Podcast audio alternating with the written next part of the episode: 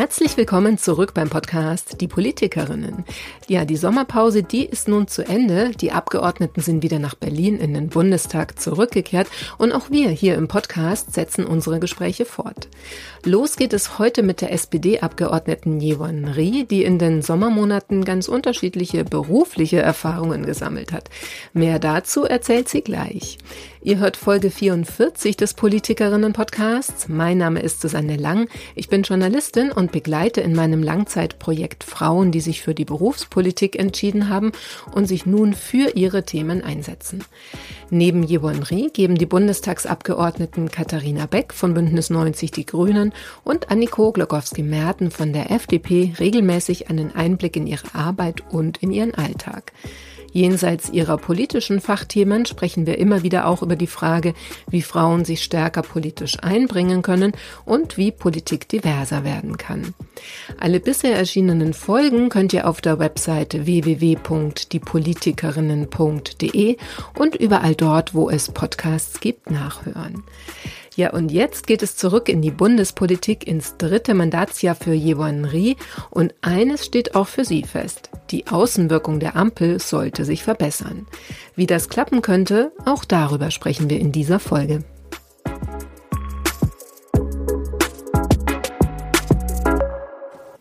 Hallo, Frau Rie. Hallo. Ja, Sie sind auch zurück aus der Sommerpause, so wie alle anderen äh, Bundestagsabgeordneten in Berlin. Ich würde trotzdem gerne noch einmal zurückblicken eben auf diese Pause, weil Sie haben ja nicht Urlaub dann äh, zwei Monate, sondern Sie waren ja auch unterwegs auf äh, Sommertour im Wahlkreis und äh, konnte man so ein bisschen verfolgen auf Instagram. Also es gab ganz verschiedene Stationen. Sie haben selber teilweise so von Praktikum gesprochen, was Sie da gemacht haben. Also sie waren im äh, Supermarkt zum Beispiel, haben damit geholfen oder mal in einem Seniorenheim. Ähm, Im Zoo waren sie auch mal.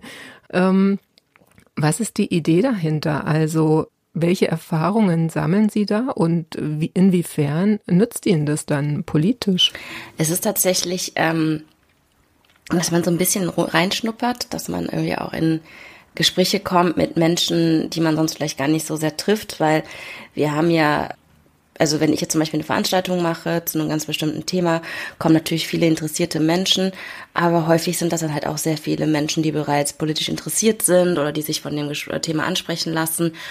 Und ähm, der Sinn auch von dem Praktikum war ein bisschen, dass man mal in Kontakt kommt mit Menschen, die man vielleicht sonst nicht trifft. Und dass man irgendwie auch ein bisschen mehr ein Gefühl dafür bekommt, wie arbeiten Menschen eigentlich in diesem Land, was gibt es da für Probleme und meine Erfahrung war, wenn du mit anpackst, dann, dann ist das eigentlich viel, viel einfacher, irgendwie auch ins Gespräch zu kommen, mal sehr ehrlich irgendwie auch mal zu hören, was läuft nicht gut oder dass man sich vielleicht auch mal über die Politik aufregt oder so. Und, und das war so der Hintergrund. Und es hat auch furchtbar Spaß gemacht. Also es haben quasi alle Tätigkeiten Spaß gemacht dann oder gab es da auch äh, tatsächlich was dabei, wo Sie gesagt haben, oh, ich bewundere, dass das Leute das machen, für mich wäre es nichts? Ich muss sagen, es ist fast bei allen Sachen so gewesen, dass ich gesagt habe, ich bewundere, dass die Leute das machen. Für mich wäre das nichts, aber es liegt auch einfach daran, dass äh, ich zwei linke Hände habe und ähm, ganz viele Dinge einfach sowas waren, wo ich gemerkt habe, oh, es ist schon echt krass, mit was für einem Geschick man da dran geht. Oder auch, wie körperlich anstrengend zum Beispiel das Einsortieren von Supermarktregalen ist. Also ich habe mir geschworen, dass ich nie wieder, selbst wenn ich total in Eile und in Stress bin, irgendwie äh, Supermarktprodukte einfach irgendwo hinschmeiße, sondern wirklich immer wieder zurückbringe. Ähm, eine Sache, die ich da gelernt habe, ist tatsächlich auch, dass es immer besser ist, wenn man, wenn einem so eine Situation passiert, dass man auf einmal merkt, ich möchte das doch nicht kaufen, lieber nochmal einer Mitarbeitenden oder einem Mitarbeitenden in die Hand drücken und sagen, ich habe mich jetzt doch anders entschieden, können Sie das bitte für mich zurückräumen, als es selber einfach irgendwo hinzuschmeißen, weil es meistens nicht die schönsten ähm, Entdeckungen sind, wenn man das dann irgendwo findet. Und manchmal dauert das auch ewig, bis dann halt ähm, falsch einsortierte Produkte wiedergefunden werden, was bei wenig haltbaren Dingen wirklich auch problematisch sein kann. Sie haben angesprochen, äh, vielleicht auch mal über die Politik aufregen. Was haben Sie denn da so zu hören bekommen? Also was sind die größten Sorgen oder vielleicht ja eben auch Aufreger der Menschen, mit denen Sie es da zu tun hatten? viel Bürokratie, also tatsächlich auch sehr viel ähm, die Frage, warum alles immer so kompliziert sein muss, warum alles immer so lange dauert. Ich habe tatsächlich zum Beispiel im Tierpark Das war tatsächlich ein super spannendes Praktikum, weil es in verschiedene Bereiche reinging. Bei einer Tierpflegerin, dann bei einer Tierärztin, beim Handwerker und dann auch an der Kasse. Und bei der Tierärztin habe ich zum Beispiel festgestellt, wie unglaublich schwierig es ist für ähm, mit Medikamenten für Tiere, mit den Zulassungen, was es da alles für für ähm, Auflagen gibt. Ähm, und dann natürlich, wenn es darum geht, dass halt ähm, einige Medikamente nicht lieferbar sind, dass, dass es dann wirklich auch schwierig ist, an Alternativen zu kommen und viele Dinge, die in der Praxis erprobt sind, die dann aber einfach noch nicht ähm, genehmigt worden sind, führen halt zu Frust, weil man eigentlich weiß, dass, dass das funktionieren würde, aber es ist halt einfach noch nicht freigegeben. Also solche Dinge einfach, dass sowas einfach auch einfacher und praxisnäher funktionieren muss. Und was ähm, können Sie dann da ausrichten als Politikerin? Ähm, sofort natürlich nichts, aber natürlich ist das dann äh, schon so, dass wenn ich jetzt meine Kollegen dann in, also wir haben uns ja jetzt diesmal in Wiesbaden getroffen, da war ja die Fraktionsklausur der SPD-Fraktion direkt ähm, auch vor der ersten Sitzungswoche, dass ich dann natürlich schon meine Kolleginnen frage, die die Berichterstattung haben, hey, ich war äh, zum Beispiel jetzt, ich war ja auch in der Apotheke, ich war bei einer Apotheke und da hat der Apotheker mir das und das erzählt. Ähm, gibt es denn einen Grund, warum wir es so kompliziert machen? Gibt es einen Grund, warum wir da noch keine Lösung für gefunden haben? Sind wir da gerade vielleicht bei? Mm, das auf jeden Fall. Also, dass man da nochmal dran geht und einfach wirklich nochmal fragt. Ähm, und wenn meistens muss ich sagen, sagen die KollegInnen dann auch so, ja, das haben wir auf dem Schirm, das und das ist der Grund, warum es gerade nicht, ähm, warum es nicht schneller geht. Und dann ist es natürlich immer ganz gut, nochmal zu hören, was der Grund ist. Man kann das irgendwie nochmal zurückspiegeln. Dann kann man sagen, so, ich habe mit meinen KollegInnen gesprochen, die haben mir das so und so erklärt. Wir bleiben aber dran, ähm, ich melde mich nochmal. Ähm, und wenn in den seltensten Fällen die KollegInnen sagen, hu, ähm, das muss ein Einzelfall sein oder davon habe ich noch nicht gehört, kann man es irgendwie nochmal darlegen und dann ähm, nehmen die das auch immer nochmal mit in ihre Berichterstattungsgespräche oder in ihre Ausschüsse, ähm, stellen auch nochmal Fragen an die Ministerien oder an die AGs, die ja noch schon viel länger dabei sind zum Teil, ob die sich erinnern können, was der Grund ist, warum, warum das nicht geändert wurde oder so. Also es wird zumindest irgendwas in Bewegung gebracht, ob es direkt immer ein Ergebnis hat, nicht unbedingt, aber trotzdem ist es ja erstmal ganz gut, das nochmal anzusprechen, nochmal klar zu sagen, bei mir im Wahlkreis in Aachen war das übrigens ein Thema, hey, was könnt ihr mir dazu sagen, was ist der Sachstand hier? Das sind meine, haben Sie jetzt ja auch schon angedeutet, das waren ja alles auch jetzt Bereiche, in äh, denen Sie nicht äh, Fachpolitikerin sind. War das dann Absicht, dass Sie sich sowas auch gesucht haben? Mm, so halb, halb. Also ich mache im Moment auch tatsächlich vieles in meiner Berichterstattung, ähm, zum Beispiel, wenn es um den Teil der Hochschulen für angewandte Wissenschaften geht. Da habe ich jetzt einige Hochschulen auch hier in der Region besucht, ähm, in Köln und auch hier in der, ähm, genau, also im Rheinland.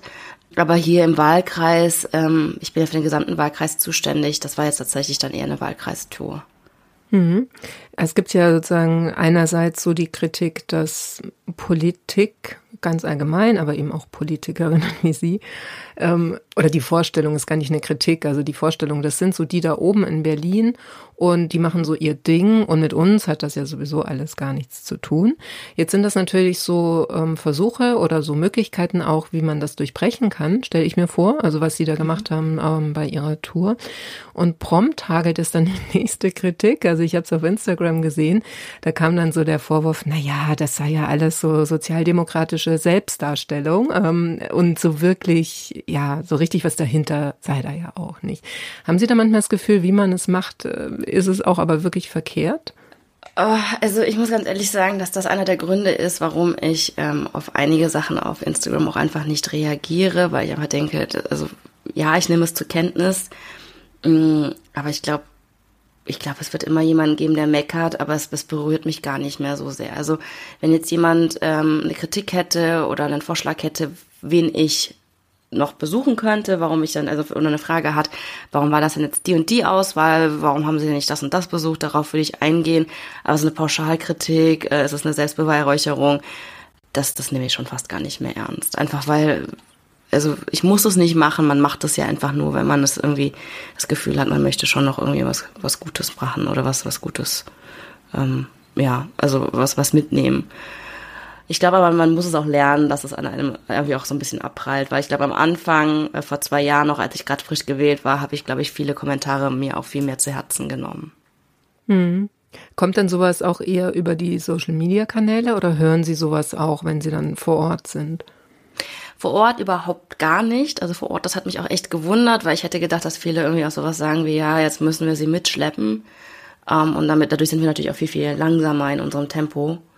Ähm, und das kam halt echt nicht. Also das war irgendwie sogar eher ähm, so ein bisschen Verwunderung, dass man nochmal gefragt hat, so, ja, warum machen sie das? Und wenn man dann erklärt hat, so, ja, ich würde einfach gerne mal mitlaufen, mal mitmachen, dann waren die erstmal, war das erstmal in Ordnung und am Ende war häufig auch, dass dann gesagt wurde, ach, das fand ich jetzt richtig toll, dass sie jetzt mit dabei waren. Und ich hätte auch nicht gedacht, dass sie dann anpacken. Also es gab tatsächlich, ähm, ich war ja beim Gut Hebscheid, die äh, Gemüse anbauen und da war man auch von oben bis unten dreckig. Also das war wirklich einfach gar nicht. Und das war dann schon so, dass man dann irgendwie auch so ein bisschen Anerkennung bekommen hat, obwohl man natürlich den Betrieb absolut verlangsamt hat. Also ähm, das, das, das hat mir, also da war ich auch unglaublich dankbar, dass es so viele Menschen gab, die bereit gewesen sind, um mir einen Eindruck zu vermitteln, irgendwie ähm, äh, mich dann einen, einen halben Tag mitzuschleppen. Ne? Weil ich war jetzt gerade keine große Hilfe. Es ist ja so ein bisschen wie eine fachfremde Praktikantin, die jetzt irgendwie zum er ihren ersten Tag hat oder so. Und das, das hat, hat mir schon viel bedeutet, dass so viele Leute bereit waren, das dann zu machen. Hm. Da, wie darf man sich das vorstellen? Da haben sie sich dann beworben oder wahrscheinlich haben Mitarbeiter von Ihnen ähm, für Sie eine Bewerbung abgeschickt? Oder wie, wie organisiert man sich dann sowas? Einfach angefragt. Man hat gesagt, hier, wir haben hier ähm, Sommerpause im Wahlkreis und in den und den Wochen ähm, hätte Frau Rie Zeit und hätte einfach mal Lust, sich irgendwie mal einen Tag ähm, in ihrem Betrieb anzugucken. Ähm, würde das bei Ihnen passen? Dann gab es einige, die gesagt haben, hm, das passt uns jetzt nicht so gut. Ganz viele, die gesagt haben, ja schon, wie stellen Sie sich das denn vor? Und ähm, ist dann tatsächlich auch recht viel zusammengekommen. Und ähm, dann hat man halt nochmal über die Details gesprochen. Ich fand es ganz lustig, weil bei dem Gemüseanbau wurde dann auch irgendwie gesagt, so ja, ähm, also wir fangen eigentlich so um 6.30 Uhr an, ist das okay? Und dann war ich um 6.30 Uhr da. Ähm, Im Tierpark war wohl auch die klare Ansage vom Tierparkdirektor dann direkt auch, äh, ne, packt sie jetzt nicht zu sanft an, sondern es ist schon wirklich wie ein Praktikum. Und dann war es dann schon auch so, dass, dass ich dann Kotproben entnommen habe, irgendwie gemischt habe, weil es war dann irgendwie bei der Tierärztin. Ging es tatsächlich darum zu gucken, ob die Tiere alle gesund sind, ähm, aber auch das Gehege äh, sauber machen und so. Es war dann schon irgendwie, also es war wirklich auch kein Programm Light irgendwie nur, weil ich Politikerin bin, sondern da wurde mir schon alles so gezeigt, wie es dann auch tatsächlich im Betrieb funktioniert. Sie haben vorher schon angedeutet, was auch so an Kritikpunkte kam. Sie haben jetzt Bürokratie genannt. Ähm, ich hätte jetzt eher auch erwartet, aber vielleicht kam das auch, dass so ein bisschen Frust über die Ampel auch äh, an Sie adressiert wird. Kam das auch? Ich glaube, das ist so ein bisschen mit drin, wenn es darum geht, ähm, warum dauert das denn alles so lange. Es war allerdings aber viel, viel weniger irgendwie was ich jetzt irgendwie auch gedacht habe, dass gesagt wurde, ja, die Stimmung in der Politik ist ja so schlecht und warum streiten sie sich denn alle immer so öffentlich?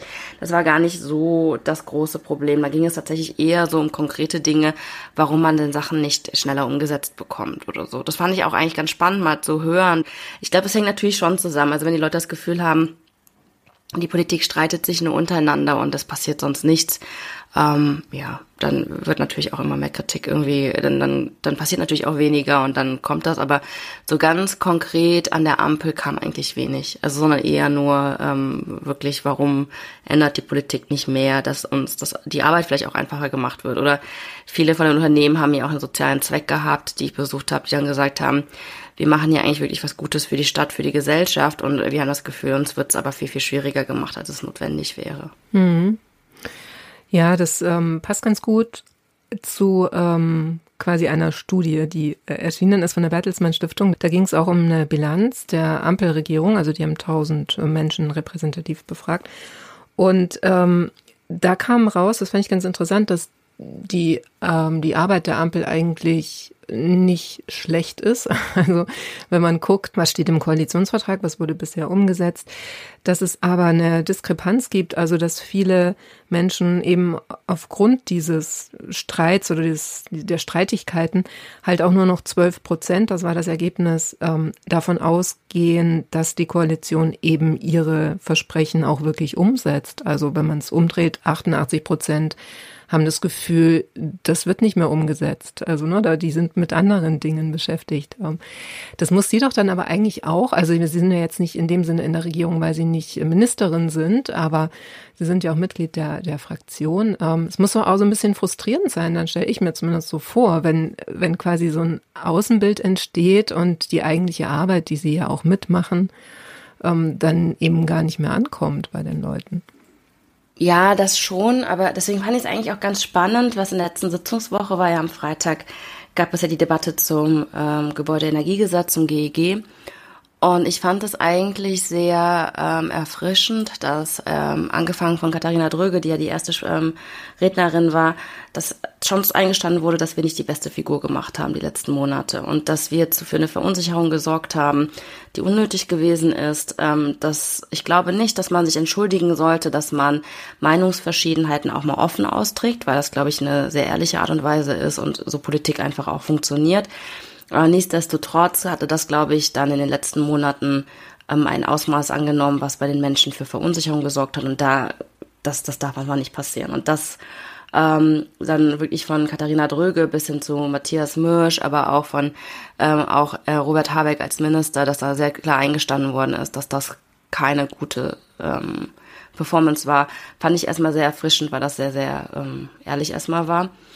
Ähm, ob mich das frustriert, dass jetzt irgendwie sehr viel mehr darüber gesprochen wird, wie die Außendarstellung ist, als das, was da wirklich gearbeitet wird. Ja klar, also ich glaube, ich würde lügen, wenn ich sagen würde, das ist nicht so, aber man kann es ja nicht ändern. Und ich glaube, wir können jetzt nur nach vorne gucken und sagen, okay, wir haben daraus gelernt. Es ist einfach so, dass man in, einer, in einem Bündnis mit insgesamt drei Partnern, glaube ich, immer mehr Streit haben wird, als wenn man nur zu zweit ist.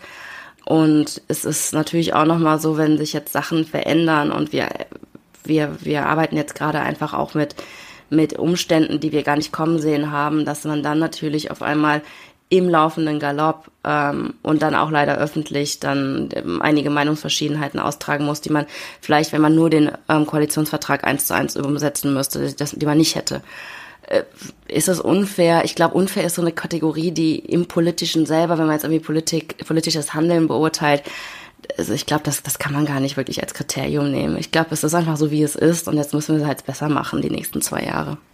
Ja, das genau ist das Stichwort, weil das, was war, kann man natürlich nicht ändern. Also die Frage, ähm, wie lässt sich das dann besser machen? Also was ich da in der Studie interessant fand auch, ist, dass die Ampel tatsächlich als Ampel wahrgenommen wird. Also es wird gar nicht unterschieden zwischen naja, die Grünen ne, oder die FDP oder wer auch immer, die SPD, ähm, äh, benimmt sich da nicht gut oder sorgt für Streit, sondern es tatsächlich wird da als eine Regierung ähm, ja bewertet oder beurteilt, ähm, was ja auch was Positives im Prinzip birgt, ne, dass man das eben als eine Regierung auch sieht, egal wie viele einzelne Teile es hat. Mm, aber, aber haben Sie eine Idee davon, wie man, wie sich das verbessern ließe? Ähm, ich, ich glaube, es ist jetzt wirklich, also es ist jetzt sehr viel einfacher gesagt als getan, aber ich glaube, es ist jetzt äh, tatsächlich, dass man sich wieder auf die Sachargumente ähm, bezieht. Also dass man sich so ein bisschen weg davon bewegt, dass man sich immer wieder überlegt, was haben wir denn damals in den Koalitionsvertrag geschrieben, sondern dass man wirklich auch nochmal überlegt, was ist gut für die Menschen, was ist jetzt gerade auch sehr wichtig und wie wollen wir damit umgehen. Und das ähm, ist uns, glaube ich, in vielen Sachen angefangen mit den Waffenlieferungen an die Ukraine, aber auch, wenn wir darüber sprechen, dass wir letztes Jahr zum Beispiel auch den großen Streit darüber hatten, wie gehen wir damit um, dass ähm, äh, mit dem mit dem Abschalten der Atomkraftwerke, das Heizungsgesetz, da haben wir, glaube ich, sehr viel noch ähm, zurückgehangen und gesagt, ja, aber ursprünglich wollten wir das doch gar nicht oder das passt nicht in unser Profil als Partei oder so. Und ich glaube, dass man davon jetzt loskommen muss, weil ich weiß gar nicht, wer das gesagt hat, aber irgendwie meinte auch, nichts von dem, was wir gerade umsetzen, ist eins zu eins irgendeine Parteilinie von irgendeiner Ampelpartei, sondern es ist jetzt überall ein Kompromiss und wir müssen um die Kompromisse ringen, das werden wir auch weiterhin tun müssen, aber wir sollten schon die Verantwortung wahrnehmen, dass alles, was wir öffentlich sagen, ähm, dass das dazu führen könnte, dass die Menschen, dass natürlich auch bei den Menschen draußen was hängen bleibt und da müssen wir halt gucken, dass wir damit verantwortlich umgehen. Und ähm, einmal Gesagtes kann man halt auch nicht mehr zurückholen. Also wenn einmal der Eindruck entstanden ist, dass etwas nicht gut funktioniert, dann wie will man das wieder zurückholen? Die Leute, ähm, bei den Leuten bleibt dann halt hängen, dass wir das halt nicht im, im Griff hatten. Das mhm. ist halt ein großes Problem. Ob das gelingen wird, ich weiß es nicht. Wir haben jetzt noch zwei Landtagswahlen vor uns dieses Jahr und es ist leider einfach so, dass es natürlich, so, so leid es mir tut, dass wir uns immer von Wahl zu Wahl hänge, hangeln, natürlich beeinflussen Wahlen, auch Landtagswahlen, auch die Stimmungslage in der Koalition auf Bundesebene. Leider. Da höre ich raus, dass es dann für die, für die SPD gerade nicht gut beeinflusst wird, die Stimmung. Also es kann ja auch sein, dass sie positiv beeinflusst also ich habe das Gefühl, dass die SPD, also es ist natürlich ein subjektives Empfinden, dass wir da noch relativ entspannt mit umgehen. Also ich sage jetzt nicht, dass alles total super ist, aber ähm, dass man da trotzdem irgendwie versucht, das Beste draus zu machen, dass wir jetzt uns eigentlich auch von unserer ähm, Haltung her jetzt nicht groß verändert haben, je nachdem, wie wir abgeschnitten haben in verschiedenen Wahlen. Aber ich man merkt natürlich schon, dass zum Beispiel bei der FDP, was ich auch absolut verstehe, dass wenn natürlich, wenn man aus einem Landtag nach dem anderen rausfliegt, dass natürlich dann irgendwann die Ursachenforschung sehr schnell dabei ist, dass man sich fragt, sind die Leute vielleicht unzufrieden mit dem, was wir im Bund machen? Dass das natürlich, also das meinte ich eigentlich eher. Ich glaube, dass wir sogar als, ähm, als SPD noch relativ entspannt drauf zurückgucken. Also bei allem, was da irgendwie auch noch ist.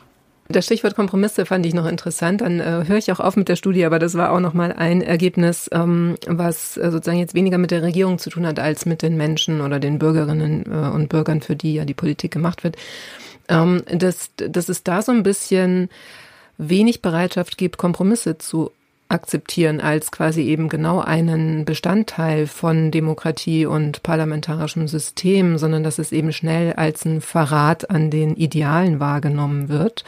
Ähm, vielleicht auch in manchen Parteien mehr als in anderen, aber ähm, speziell jetzt bei der Konstellation in der Ampel auch eben, ähm, wenn eben Kompromisse gemacht werden, dass das so bei den Leuten so ankommt, als hätten die Parteien eben ihre Ziele und ihre Wertvorstellungen aufgegeben. Und das macht es ja unglaublich schwierig, denke ich mal, oder? Also jetzt auch als Frage an Sie, da Politik zu machen. Es macht es, aber es war eigentlich, hätten wir es wissen müssen. Ähm, weil einer der, also ich meine sogar, dass ich das hier in dem Podcast mal gesagt habe, dass wir in der Ampel drei Parteien haben, die wirklich was verändern wollen. Nicht, nicht in dieselbe Richtung was verändern wollen, aber wir wollen was verändern. Und wenn man damit reingeht und das ähm, Parteiprogramm ähm, wirklich ganz klare Forderungen vorsieht, dann ist natürlich jeder Kompromiss ist natürlich wird viel mehr als Kompromiss oder als als Verrat in den eigenen Idealen wahrgenommen, als wenn man für das soll auch gar nicht abwertend klingen, aber ähm, wenn man für eine konservative Partei steht, wo es vor allen Dingen darum geht, da den Ist-Zustand zu erhalten, also dass man dann sagt, okay, wir wollen, dass alles so bleibt, wie es ist, wir sind zufrieden mit den Werten, mit den Vorstellungen, die in diesem Land gelebt werden, wir wollen eigentlich, dass der Wohlstand erhalten bleibt. Das ist natürlich eine ganz andere Ansage, als, als wenn man jetzt als ähm, FDP reingeht und sagt, wir wollen mehr Freiheit einführen, wir wollen liberaler werden. Die Grünen sagen, wir wollen das Klima mehr schützen, es muss nachhaltiger werden. Und wir als SPD sagen, es muss sozialer werden und dann ganz konkrete Sachen hat. Ähm, dass dann natürlich, wenn man mit so konkreten Dingen in den Wahlkampf eingestiegen ist, dass dann natürlich alles, was gemacht wird, als Kompromiss, als fauler Kompromiss wahrgenommen wird. Das liegt, glaube ich, in der Natur der Sache. Damit muss man irgendwie umgehen können. Warum es jetzt so ist, dass Kompromisse als was Schlechtes wahrgenommen werden, ich habe keine Ahnung. Ich habe auch das Gefühl, aber dass es manchmal auch wirklich auch daran liegt, wie wir untereinander, auch mit der Opposition miteinander umgehen und was wir uns auch vorwerfen, dass natürlich auch vieles davon dann hängen bleibt. Ähm, ich finde auch die Tatsache, dass halt politischer Streit in einem gewissen ähm, Rahmen dann auch direkt automatisch als, als Niederlage wahrgenommen wird, das sind, glaube ich, so Dinge, die müssten wir eigentlich ganz schnell wieder abschalten, weil das eigentlich ja nichts ist, wofür wir uns schämen sollten. Wir sollten uns schämen, wenn wir uns so lange streiten, dass am Ende gar nichts rauskommt, aber bisher ist das ja nicht der Fall gewesen. Ich halte es für unglaublich gefährlich, wie die Debatte darüber läuft, wenn es mal längere Streitgespräche gibt oder sich man vielleicht auch ein paar Wochen nicht einigen kann ich glaube, da müssen wir wirklich auch mit der Opposition zusammen gucken, dass das nicht irgendwie sich verhärtet, dass die Menschen das Gefühl haben, jede Regierung, die sich auch untereinander mal nicht einig ist, ist eine schlechte Regierung. Mhm. Ja, jetzt kommt ja vielleicht, so wie es aussieht, dann noch eine neue Partei ins Spiel, die Wagenknecht-Partei, mhm. wie sie auch immer dann heißen mag, vielleicht ja auch genau so. Wie beobachten Sie das? Also sind Sie da relativ entspannt und sagen, jede neue Parteigründung ist erstmal was Positives? Oder wie, wie gucken Sie da drauf? Puh, ähm, ähm, also das Sarah Wagenknecht, also es ist natürlich eine Perspektive von außen, aber Sarah Wagenknecht eigentlich nicht mehr wirklich in die Linkspartei gepasst hat, hat man jetzt auch im Bundestag gemerkt, wo man ja durchaus gemerkt hat, dass sie auch nicht immer äh, so häufig teilgenommen hat und vielleicht auch nicht immer äh, mit ihren Kolleginnen und Kollegen gestimmt hat. Das, das ist, glaube ich, schon etwas, was in den letzten Monaten, vielleicht sogar schon in den letzten Jahren offensichtlich geworden ist, dass hier jetzt eine neue Partei gründet. Ich persönlich bin nicht der Meinung, dass jedes Mal eine neue Partei die Lösung ist auf oder die Antwort ist auf komplexe Fragen, auf die vielleicht die etablierten Parteien keine Antwort haben, sondern dass ähm, man viele Dinge einfach auch aus den bestehenden Parteien heraus auch ändern kann. Ähm, ich stecke dabei jetzt irgendwie auch nicht so tief drin, um beurteilen zu können, was, was Frau Wagenknecht da jetzt genau bewegt. Ähm, das, was mich ein bisschen besorgt, ist eine Sache, die wir uns, glaube ich, auch als SPD nochmal ernst nehmen müssen, dass ähm, es viele Menschen gibt in Deutschland, die, glaube ich, sich immer noch davor scheuen, die AfD zu wählen, die nicht rechts wählen wollen, die sich trotzdem über ganz viele Dinge Sorgen machen, die auch ernsthaft besorgt sind, was auch nicht unbedingt immer mit Rassismus oder mit Hass oder mit, äh, mit Fremdenfeindlichkeit oder äh, Ähnlichem zu tun hat. Und trotzdem haben die Menschen das Gefühl, man wird nicht verstanden.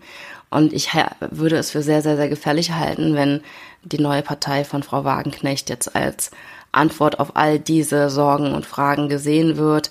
Das liegt aber, glaube ich, auch in unserer Hand, dass wir das irgendwie verhindern müssen, dass wir irgendwie auch zeigen müssen, dass auch die ähm, bereits etablierten Parteien noch Lösungen und Antworten geben können. Aber es ist natürlich schon schwierig. Also gerade gerade in dieser Gemengelage, wenn man eine sehr starke AfD hat, eine, eine Sarah Wagenknecht, die eine neue Partei gründet, äh, ja, eine Union, die äh, zumindest nicht ganz so stabil gegen rechts steht, wie ich es mir manchmal wünschen würde. Eine Linke, die irgendwie auch immer wieder mal ähm, ein bisschen wackelt, was ähm, ja, was, was äh, zum Beispiel auch den Ukraine-Krieg angeht. Wir leben halt schon in ziemlich turbulenten Zeiten, wenn man sich das irgendwie anschaut. Da haben Sie ein äh, Stichwort auch schon äh, genannt. Ähm, das ist nochmal ein anderer Themenkomplex, auf den ich auch gerne nochmal zu sprechen kommen möchte. Und zwar haben Sie heute Abend auch eine Podiumsdiskussion, also ich meinte Stichwort Rassismus, ähm, wo es um die Frage geht, ähm, wie Integration erleichtert werden kann, beziehungsweise konkret fragen Sie ja, wie wir Integration erleichtern können und was wir gegen Rassismus tun können. Was würden Sie antworten? Also was können Sie als SPD-Bundestagsabgeordnete da konkret machen oder wie können Sie da gegen oder dafür, je nachdem, ne, also für Integration und gegen Rassismus ähm, einstehen? Ähm, ich glaube, das Wichtigste ist tatsächlich ähm, das, was ich vorhin auch schon angedeutet habe, dass man dem Ganzen offen begegnen sollte. Und damit meine ich jetzt nicht offenen Rassismus von Menschen, die ähm, wirklich einfach bewusst auch zündeln und die auch gar keine, keine Lust haben, eigentlich sich darauf einzulassen, aber dass man tatsächlich auch nicht alle Menschen, die ähm, ihre Sorgen, ihre Besorgnis äußern, die Fragen haben, die vielleicht irgendwie das Gefühl, das subjektive Gefühl oder das Empfinden äußern, dass sie sich ähm, fremd fühlen im eigenen Land, ähm, dass man dem schon zuhören muss. Es ist immer schwierig, gerade auch, sage ich auch ganz offen, mit meiner Biografie ist es natürlich auch noch mal ein bisschen schwieriger, weil ich natürlich auch immer das Gefühl habe, dann, also es kann, kippt natürlich sehr schnell, dass man das Gefühl hat, oh, das richtet sich irgendwie auch gegen mich oder gegen meine Eltern oder meine Familie. Aber nichtsdestotrotz muss man da, glaube ich, auch offen sein, sich dem zu stellen und mit den Menschen darüber zu diskutieren, was denn jetzt wirklich das Problem ist. Und ich glaube, ähm, dass man nur dann gemeinsam dazu kommen kann, dass eigentlich die Menschen, die in unser Land kommen, sei es jetzt irgendwie als Geflüchtete oder als Menschen, die hier arbeiten wollen äh, oder studieren oder die irgendwie äh, vielleicht auch einfach nur das Land mögen und hier leben möchten, dass ähm, die gar nicht das Problem sind, sondern dass man dann irgendwie rausbekommt, dass die Sozialsysteme überlastet sind, dass ähm, es alles so lange dauert, dass ähm, man das Gefühl hat, dass man nicht gesehen wird, dass man vereinsamt, ähm, dass man nicht genügend hat selber zum Leben.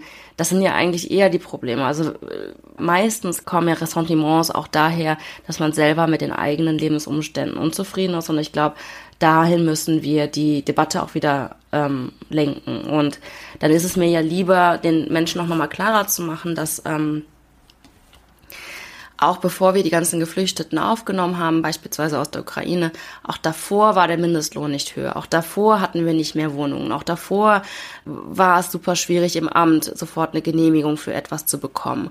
Und das jetzt irgendwie zu projizieren auf die Menschen, die jetzt aufgrund von Hilfsbedürftigkeit in unser Land kommen, ist natürlich ein einfacher Weg, aber es ist nicht der ehrliche Weg. Und ich glaube, ähm, dieser Appell an, in einem Gespräch an, an all die Menschen, dass man nochmal ganz klar sagt, ähm, jetzt lassen Sie uns das nochmal ganz ehrlich betrachten. War es denn vorher wirklich so viel besser? Gab es denn wirklich dieses Frühjahr damals, wo angeblich alles so viel besser gelaufen ist? Und das, diese Zeit gab es nicht. Die Zeit wird es auch nie geben. Und ich glaube, das ist so ein bisschen die Arbeit, die wir als Politik machen müssen, einmal sehr deutlich zu machen, wo liegt das Problem und auch klar zu machen, dass das Problem eher in der Hand von uns PolitikerInnen liegt, dass wir es ändern könnten, das zum Teil nicht ändern und dass man uns da auch gerne für kritisieren kann, als dass man nach unten tritt und dann denjenigen, die in das Land kommen, um sich ein Leben aufzubauen, dass man die dann halt zum Sündenbock macht. Und das ist eine super schwierige, schwierige Aufgabe, aber ich glaube, dass das wird auf uns zukommen. Mhm.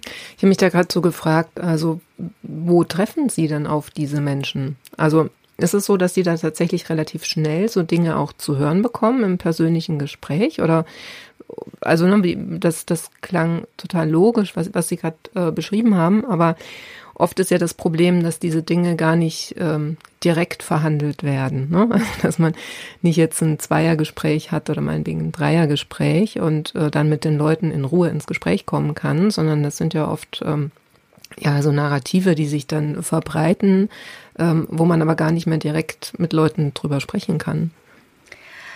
Ähm, wir kriegen sehr viele Mails, also ich kriege zumindest sehr, sehr viele Mails von, von BürgerInnen, die ähm, das tatsächlich auch so äußern. Die in den letzten Wochen kamen auch sehr viele Fragen zum Thema Migration und Integration, wo auch ähm, durchaus auch so ein bisschen harte Sachen gesagt worden sind, wo gesagt wurde, wir müssen die Migration stoppen oder das geht so nicht weiter. Ähm, und ähm, ich mache mir schon die Mühe, dass ich immer darauf antworte und dann auch nochmal erkläre, warum ich das anders sehe oder warum, ähm, oder dass ich auch nochmal Fragen stelle, dass ich sage, ähm, ja, also ich verstehe dann den Zusammenhang nicht. Einerseits sagen sie, das, also dass sie sagen, sie machen sich Sorgen, dass wir ähm, als Deutschland abgehängt werden und gleichzeitig wollen sie aber auch nicht, dass wir ähm, weiterhin Menschen aufnehmen oder auch äh, Fachkräfte aufnehmen. Das, das, das schließt sich mir gerade nicht so ganz, wie das ähm, zusammenpasst. Mm.